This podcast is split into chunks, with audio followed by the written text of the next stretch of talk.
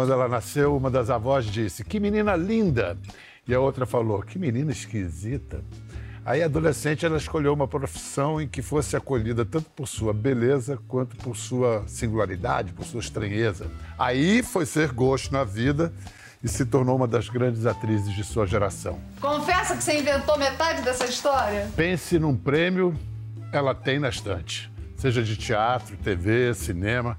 Só de APCAs são sete, mais três Molière, dá dez. Ainda tem Bibi Ferreira, Guarani, Candango, indicação ao M, estrela consagrada. Fora do palco, ela prefere fugir dos holofotes, leva a vida pessoal com discrição. Discrição rara nesses tempos de evasão de privacidade geral. Mas para vê-la brilhar sob as luzes do palco da ribalta é simples. Vá ao Teatro Renaissance em São Paulo, onde ela está preenchendo o palco sozinha em Alma Despejada peça que fala da morte com densa leveza. Eu agora não moro mais aqui. Ah, mas eu venho sempre. Se eu não estivesse morta, eu diria que eu vivo aqui. É nosso privilégio hoje conversar com Irene Ravache. Ah, Irene, eu tenho uma irmã chamada Irene, eu Fico, eu pensei assim, seus pais, em 1944, penúltimo ano da guerra, escolher esse nome não foi um recado bonito para a é, vida, né? É um recado bonito, porque Irene quer dizer paz, né? Mas é homenagem à avó, tia, mas a minha mãe achou que não devia homenagear só uma tia. Uma tia também chamava-se Irene, mas a outra chamava-se Yolanda. Então ela colocou Irene Yolanda. Que são dois nomes lindos, mas juntos fica um pouco demais. Não, acho né? que não, acho que só eu no mundo tenho esse nome. Yolanda tem aquela ópera linda chamada Yolanda, É. de Tchaikovsky. E é bonito, né? É lindo. É. Mas Irene Holanda e, e as minhas primas, elas falavam tudo junto. Então as pessoas acham. Irene Holanda, Irene Aquela- Holanda. É. Vem cá, hoje a gente está gravando numa sexta-feira à tarde. Daqui você já vai direto para o teatro. Você gosta de chegar cedo antes do espetáculo? Qual é o seu ritual assim de Eu gosto. Eu gosto de chegar cedo, fazer maquiagem com tranquilidade. Hoje eu já estou maquiada, já vou aproveitar essa maquiagem ótima. Você mesmo faz a maquiagem? Sim, é. É um ritual, né? Você Uhum. vai, né, vai entrando no ritmo ali da, daquela coxia. Dizem que o, o ator precisa desse ritual porque quando entra no palco é um estado de embriaguez e por isso ele precisa dessas É referências. que a gente vai se desligando, não é? Do dia a dia. E porque você vai para um encontro que sempre, não é frase feita, não, sempre é diferente a cada dia. É, um, é uma surpresa. É uma surpresa mesmo. Então eu acho que isso vai. Você vai se desconectando. Do dia a dia para entrar na fantasia. É. A Alma Despejada está no Teatro Renascença, eu já disse, é, e tem sessões na sexta, sábado e domingo. Sexta às nove, domingo, é, sábado às sete, domingo às cinco. Isso. Os públicos são diferentes? São, são. Outro dia, outro dia, eu estreiei agora, né?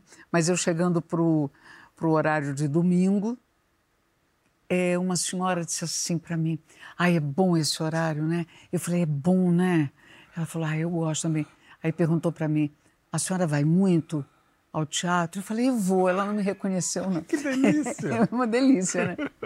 Aliás, eu tenho assim coisas assim é, de, de pessoas que não me reconhecem e que, eu- que eu acho uma coisa maravilhosa, porque eu entro, embarco e vou junto. Eu era um público Mas igual é a ela. espantoso, porque você é, é muito conhecida. Eu ia falar manjada, com todo respeito. É, mas acho que é talvez até o meu jeito, né? Que eu ando muito de cara lavada, eu chego É. Sem assim. afetação. É. E talvez também um grande elogio à atriz, né? Que vira personagem. Estava tava vendo essa história de suas avós. É verdade isso, né? Que uma Verdade. falou que É. linda, esquisita. Esquisita, né? é. Uma vez eu, eu- meu pai era amigo da Cacilda. Eu, eu me lembro pequenininho, eu ouvia ela falando para meu pai assim: uma atriz não tem que, não precisa ser bonita. Ela se torna bonita se o personagem é bonito. Mas é verdade. Você se torna alta, mais idade, menos idade. É o, o personagem diz o que você vai ser, né? Agora você falou mais idade, menos idade. Tereza, personagem de Alma Despejada, está morta, é uma defunta. É uma defunta. Na tradição de Brás Cubas e, sei lá, Crepúsculo dos Deuses. É o seguinte, ela é uma morta que visita a casa, a última casa que ela viveu, de onde a alma foi despejada. É, isso? na- ela viveu, ela passou a vida inteirinha nessa Ah, casa. nessa casa? Nessa casa. Então ela gosta muito da casa. E ela diz assim: ah, eu, eu, se, eu, se eu não estivesse morta, eu diria que vivo aqui. É comum, sabe, o morto ficar na sua casa, ela explica. Normal. Leva um tempinho para o morto se desprender da sua casa. É, tem, tem essa tradição dos fantasmas. Mas ela assombra ou é assombrada pela vida que teve na casa? Não, ela não assombra nem é assombrada, mas ela também se pergunta. Ela diz: Eu nunca acreditei em espírito. Aliás, eu não acredito em espírito. Eu não entendo o que eu sou agora. Né? O que, que eu sou? Um fantasma? Uma alma penada? Nada? Ela ainda está. Ela não está nem lá, ela está mais para lá do que para cá, mas É. ainda não está lá. É. Ah, já vou avisando, hein? É proibido fumar lá em cima. Quer dizer, eu não estou bem lá em cima, mas também não estou lá embaixo. O meu lá fica assim, entre o paraíso e o purgatório. Até na morte eu fui mediana. E aí é um monólogo dela revisitando a vida dela, lembrando das coisas. E, e e falando de um assunto que, é, como você disse, é denso, porém, de uma forma. A, a Andrea Bassiti tratou desse assunto com uma forma tão delicada e com humor. Então, dá, dá para levar. As pessoas se divertem, as pessoas embarcam na da Tereza, porque a Tereza é uma pessoa muito conhecida. Você chega lá e diz assim: ah, conheço essa mulher. E é tão importante falar da morte, parece que é o último tabu. Né? As pessoas falam hoje em dia de sexo com maior naturalidade nos convescotes, nas, nas- nos jantares sociais. Não falou em morte, pega mal. pega mal porque por tudo que ela traz, né? Pela finitude, como você vai morrer, de que jeito que você não sabe como, como vai ser. E, e também é porque ela está muito ligada ao envelhecimento, não é? E eu, não- eu não sei o que acontece com, com muitas pessoas que eles es- pensam que eles estão ganhando nessa corrida. Então, quanto mais eu, eu, eu estiver jovial, eu estou meio que. Estou enganando a morte. Estou enganando a morte. Acha que enganando os outros de É. que você não. E não, não está, né? Porque ela pode acontecer a qualquer momento. Então, é um assunto que é difícil, né? De você falar.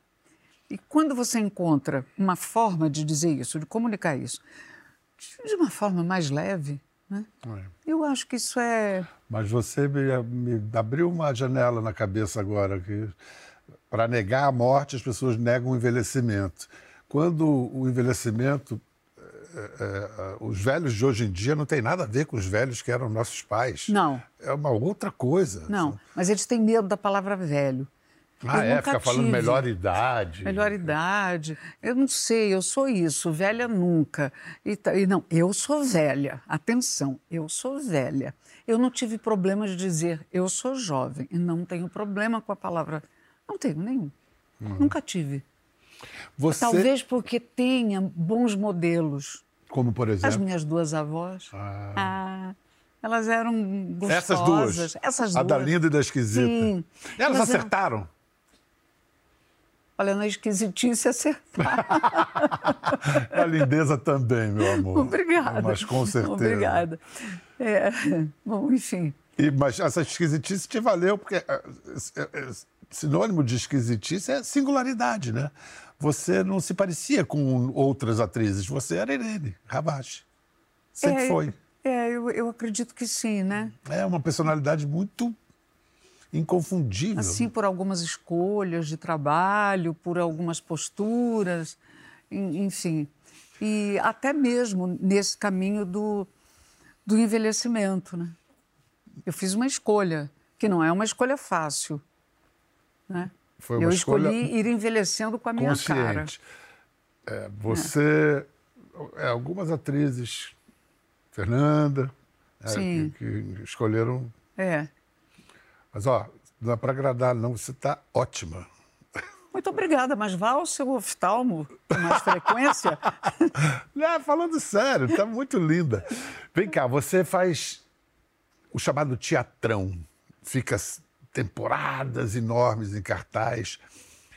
É, e, em geral, textos contemporâneos. Sim. Você não curte muito clássicos e, E muitas autoras, né? e muitas autoras. Você já se encheu de um personagem no meio de uma temporada longa? Ah, já. Já, e fazia um sucesso extraordinário. Qual? É, nós fazíamos De Braços Abertos, um texto extraordinário da Maria Adelaide Amaral, que, aliás, eu, eu não sei por que, que ele não, não, não foi remontado ainda, porque é muito bonito o texto. Eu lembrei de um filme que eu assisti quando eu era garota e pensei tanto em nós dois. Mentira! Pensei, Mentirosa! Pensei em um filme que eu assisti com a Jo Fontaine e o Joseph Cotter. Ela era uma pianista, ele era um homem de negócios casado.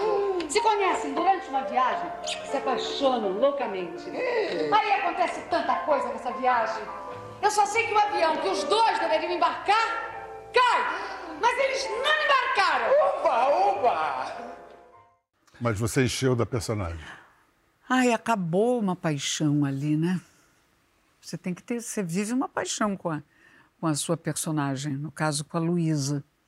E eu precisava dar um tempo nessa paixão para ver se ela voltava.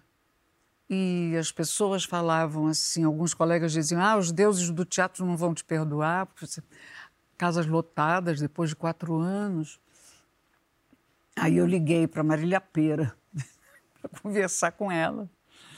E ela, aquele jeito dela, falou assim: Ah, você não é putinha para trabalhar sem paixão? É, é, não. Nosso trabalho tem paixão, Irene. Sexo com amor. Amor. Eu falei, era tudo que eu precisava ouvir. Que maravilha, que libertação. É, Eu, eu usei a expressão teatrão. É, o que tem de preconceituoso e o que tem de elogioso nessa expressão? olha, o preconceito é porque Não é vanguarda, não é vanguarda. não é experimental. É, não é uma coisa assim que o público não vai entender muito. Não é.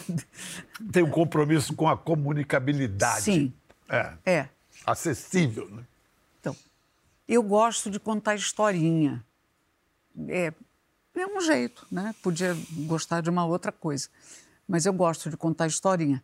E gosto também de desses inventários que, que, que você faz com o personagem para saber como é que ele é. De onde veio, De onde o que não está no veio. texto necessariamente. É, não, O que ele quase faz. sempre não está. Sei. E quase sempre não interessa a ninguém a não ser você. Entendeu? É, eu sou uma atriz que o diretor, o diretor, por exemplo, ele, ele faz um- uma crítica ao meu trabalho, eu não me justifico. Ah, mas sabe o que, que é? Eu fiz por causa. Não. Fez, eu escuto e vou tentar fazer o, o, o, o que ele mais ou menos achou ruim, vou tirar. Às vezes, às vezes eu digo assim, é bom, viu? é bom, é bom. Pode ficar, vai por aqui que é bom. Mas porque ator é rascunho, sabe? A gente rascunha e joga fora. Por isso que eu adoro ensaio. Como eu gosto de ensaio. Porque você, vo- você se experimenta. E tem que se experimentar sem pudor, sem, sabe, sem medo das limites, coisas. é. É, Você está experimentando, Claro. né? Então, mesmo durante, durante uma longa temporada, você se experimenta. É, eu já vi um ator, acho que foi o Al Pacino, algum, que, que só encontrou uma cena na 89 encenação. Mas tem isso. É. Nós, eh, Juca de Oliveira e eu, ficamos quatro anos em cartaz. Na véspera de nós encerrarmos a temporada, quando terminou o espetáculo, a gente falou: vamos reensaiar aquela cena, porque a gente descobriu uma coisa na véspera de terminar.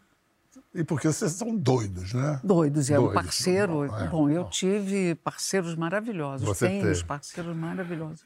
Para mostrar o nível de entrega da, da Irene nos seus personagens, vamos mostrar uma entrevista que ela deu para Marília Gabriela em 1982.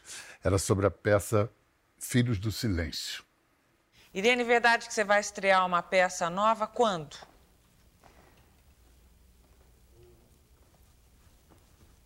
Ela disse que é verdade que vai estrear no dia 21 de janeiro. E que peça é essa? O nome da peça? Os Filhos do Silêncio. Tem uma coisa na peça que, eu- que eles dizem, que eu acho muito, que ela diz, a Sara, que eu acho que é muito bonito, que é o seguinte.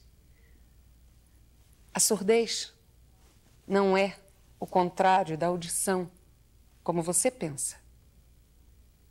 Mas é um silêncio repleto de som. Ai, que bonito! Ai, bonito como É muito louca pra ver. bonito. É bonito e é bacana ver que isso é 1982. Hoje existe toda uma discussão sobre inclusão e aí já estava É. apresentada e representada, né? Mas parece que o mais difícil para fazer a peça não era aprender a linguagem dos sinais. O que que era? Era a, a maior dificuldade era aprender a não ouvir. É verdade uma história que eu li a respeito que você estava no palco, estourou uma lâmpada, todo mundo reagiu e você. O público percebeu isso, Isso. veio abaixo, aplaudiu em cena aberta Nossa. e você. Você sabe que eu fico emocionada até hoje, porque são desses momentos avassaladores que vão acontecer uma vez só, né? Conta como foi. É.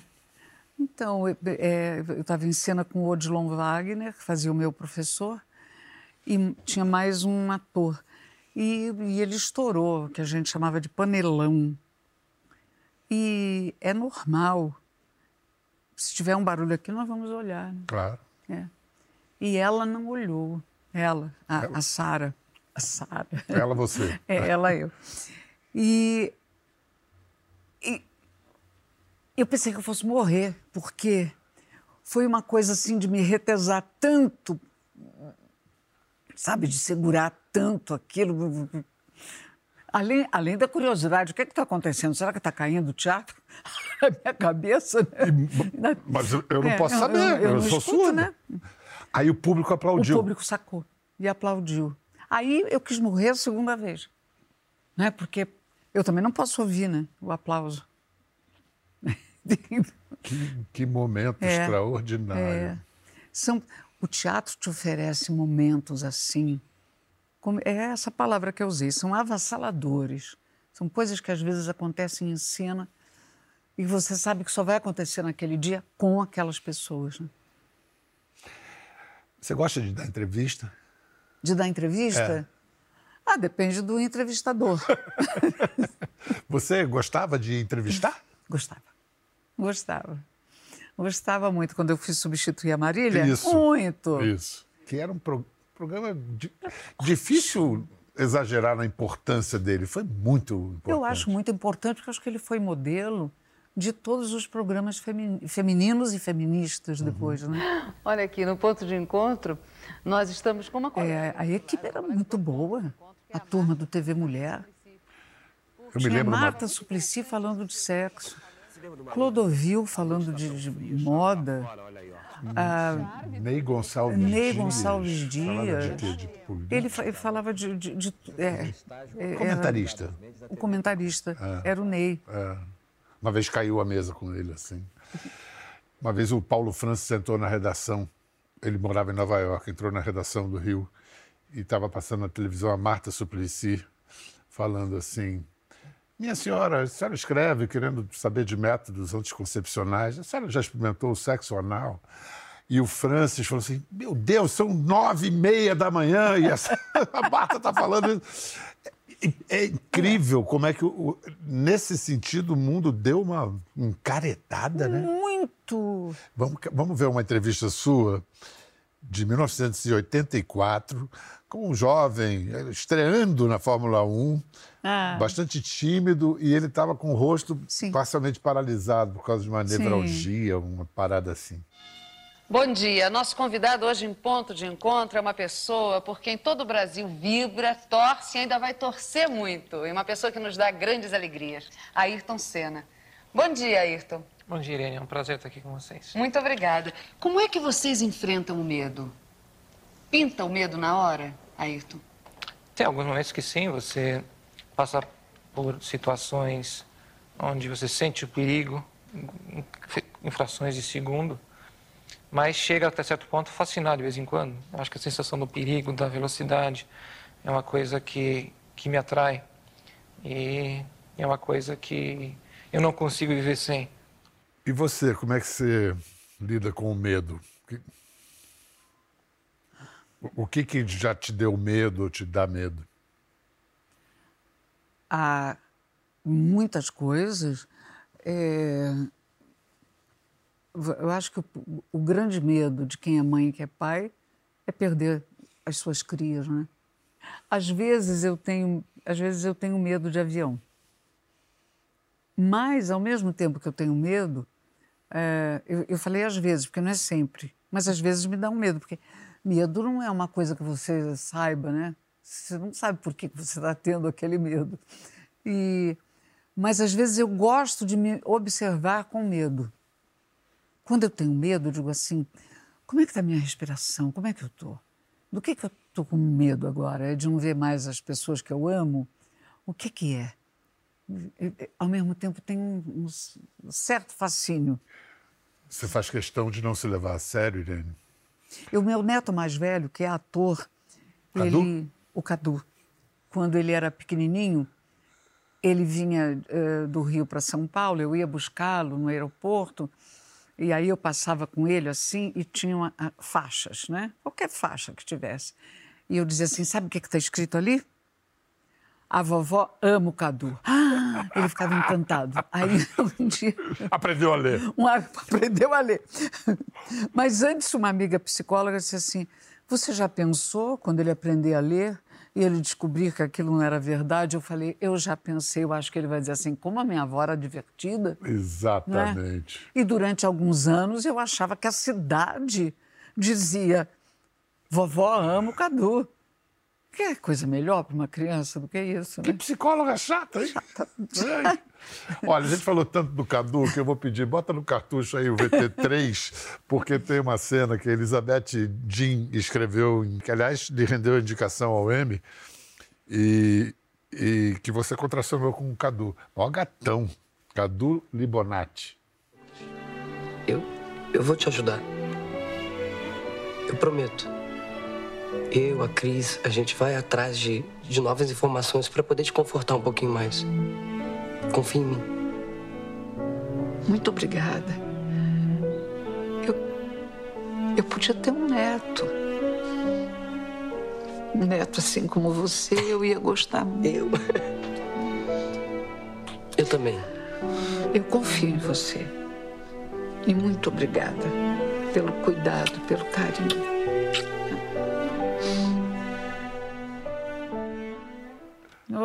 Delícia. Que deve ter sido um Não, e vó fica tá- boba, né? Eu fico, Claro. eu fico. Eu me, eu me preparei para ser avó, né? Você estragou ele bem, assim, deu Ah, bastante. né? tudo que eu podia, tudo que eu tinha direito. Porque a avó estraga, porque ela faz. A avó é aquela pessoa que dá sorvete antes do jantar. Isso, né? Bom, isso. é a avó. E eu me preparei para ser uma avó igual eu tive, né? O que, que as minhas avós faziam? Tortas, doces. O primeiro neto não gostava de doce. A segunda neta não gostava de doce. Dizia que, que gente esquisita é essa que está aqui na minha casa. Que pessoas são essas? né? Até que veio uma terceira neta que come doce- isopor. Se você der isopor, ela come. Escuta, o Cadu é filho do Irã Isso. E o Irã, você já veio a público corajosamente, eu acho que vocês enfrentaram corajosamente a questão da dependência química. Sim. Ele tá. Por que, que primeiro você achou importante? Porque foi uma, é, é sempre uma maneira de falar com outras famílias que estão vivendo isso, né? Primeiro porque ele quis abrir o anonimato dele. Sei. É. Quando ele abriu o anonimato dele, aí eu pude falar. Hoje é um conceito, esse conceito do anonimato hoje está mudando bastante, porque Você diz do anonimato do NA, do AA. isto é, Uhum. né? E eu acho, eu acho bom que tenha mudado. Quer dizer, porque- abrir mão do anonimato? Sim, sim. Porque o anonimato meio que era de uma época em que havia uma vergonha. Muito grande, birral. Olha, É. Como se você muito tivesse grande. ter vergonha de uma doença, né? porque não era percebido ainda Como como, uma doença. né? Então, a- a- aliás, é, no início, eu- estou falando do meu caso, mas acredito que eu esteja falando de muita gente. Ninguém sabia. Eu, quando isso aconteceu na minha casa, eu careta, Edson Careta. Como? Da onde surgiu isso, né? É, e- e- e quando fica muito fechado, o que que faz? Você vai, o que que a vergonha faz? A vergonha, você abaixa a cabeça. Você abaixa a cabeça, você vai olhar o quê? O seu próprio umbigo, né? E aí você não vai sair É disso. só piora. É, só piora. E quando você abre, você está dizendo: olha, estou perdida, não sei como fazer, quem souber me ajuda, vem aqui, me pega. E isso foi, foi muito bom dele, ele ter aberto isso. Hoje, Vocês estão trabalhando juntos? estamos trabalhando juntos e hoje o Irã, ele, ele é psicólogo, ele trabalha nessa área, Ele tem um site, né? ele tem como onde trata e tem coisas muito interessantes e é, é uma coisa que eles estudam a cada dia mais. E o grande e o grande, eu acho assim, objetivo de todos eles é levar informação, né, para para crianças. É...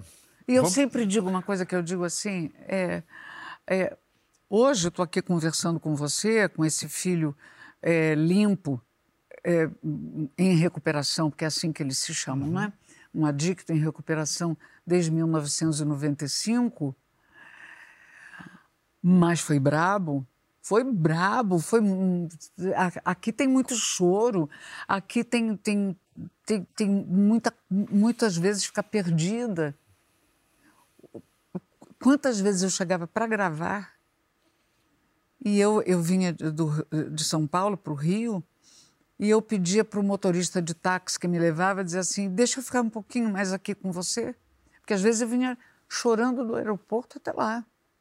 E falei: eu preciso me recompor um pouquinho, porque eu vou entrar no meu trabalho.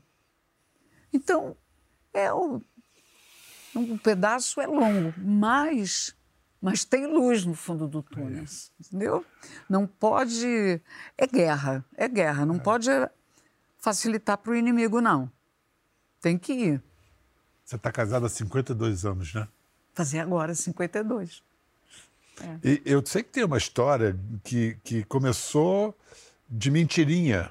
Sim, É o Edson Paz, né? é. E você pediu para ele fingir que era. Então, eu precisava.